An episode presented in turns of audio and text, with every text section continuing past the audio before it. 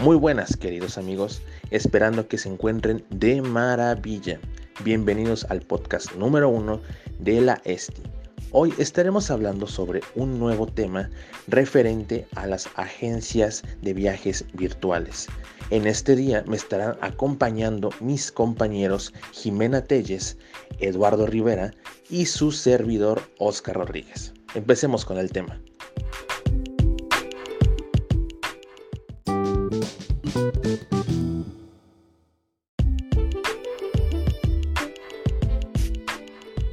¿Cómo se adaptaron las agencias ante los cambios en la actualidad? La mayoría de las OTAs actúan como una red social donde uh, el usuario crea el contenido al aportar experiencias viajes, imágenes y opiniones de lo que vivieron. Um, el proceso de compra en este tipo de sitios ocurre la mayoría de las veces mediante el canal reservas por internet.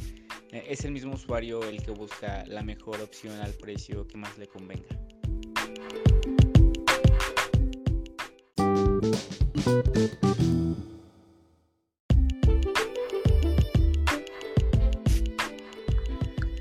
¿Qué servicios ofrece?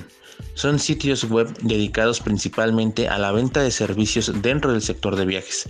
Este tipo de sitios se pueden basar en comentarios y críticas de destinos turísticos, hoteles y restaurantes como es el caso de TripAdvisor en la venta de vuelos y hoteles, como sucede con despegar.com o en la renta de casas y departamentos de particulares a precios realmente económicos, como lo hace Airbnb incluso puede ser una combinación de varios servicios.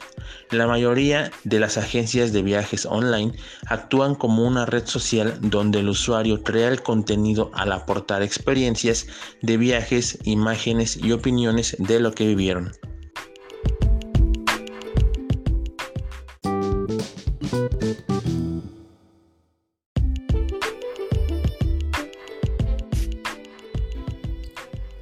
¿Cuál es el perfil del agente de viajes en agencias virtuales?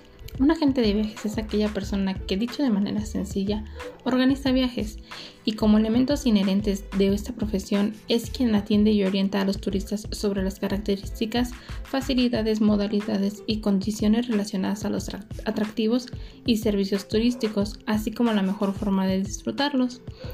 Antes que todo, el agente de viajes, como cualquier otro profesional, debe ser investigador social permanente y estar atento a las tendencias y modas del mercado.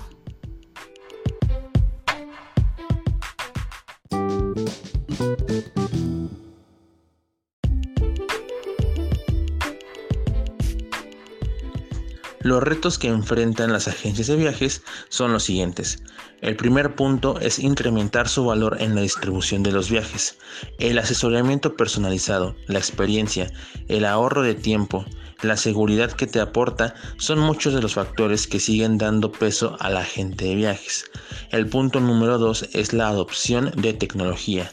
Todos estamos conectados, utilizamos diversas herramientas y aplicaciones que nos facilitan nuestro día a día, comenzando a tener un back office de nueva generación que permita controlar todos los procesos de gestión interna, transacciones, clientes y facturas.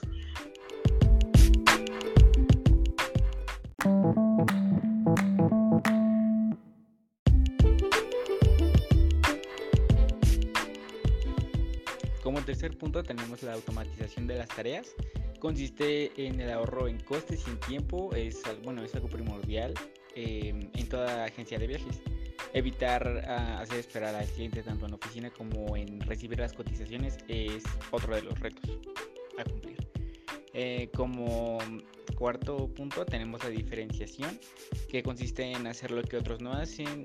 La digitalización permite a las empresas pequeñas competir con las grandes, arriesgar eh, por otros productos o confeccionarlos a medida. Y posteriormente tenemos el quinto punto, que es generar imagen de marca online. Eh, las agencias con oficinas físicas no pueden descuidar su imagen online. Deben ser eh, de mejorar, bueno, deben de mejorar y trabajar su posicionamiento en los canales online, actualizar sus redes sociales, generar acciones que permitan la interacción de los clientes y ocupar eh, un lugar en la mente de los viajeros.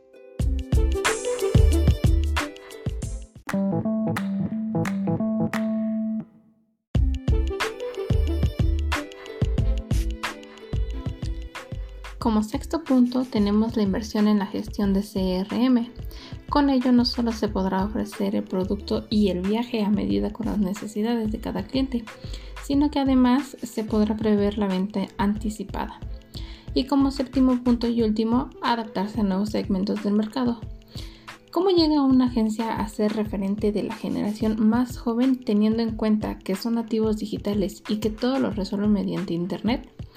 Quizá la agencia debe también probar nuevos destinos, nuevos precios o nuevos productos de experiencias acordes con este público que no está acostumbrado a visitar la agencia física.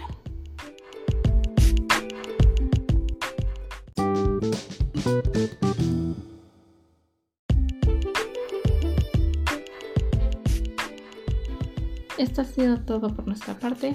Gracias por escucharnos y nos vemos después.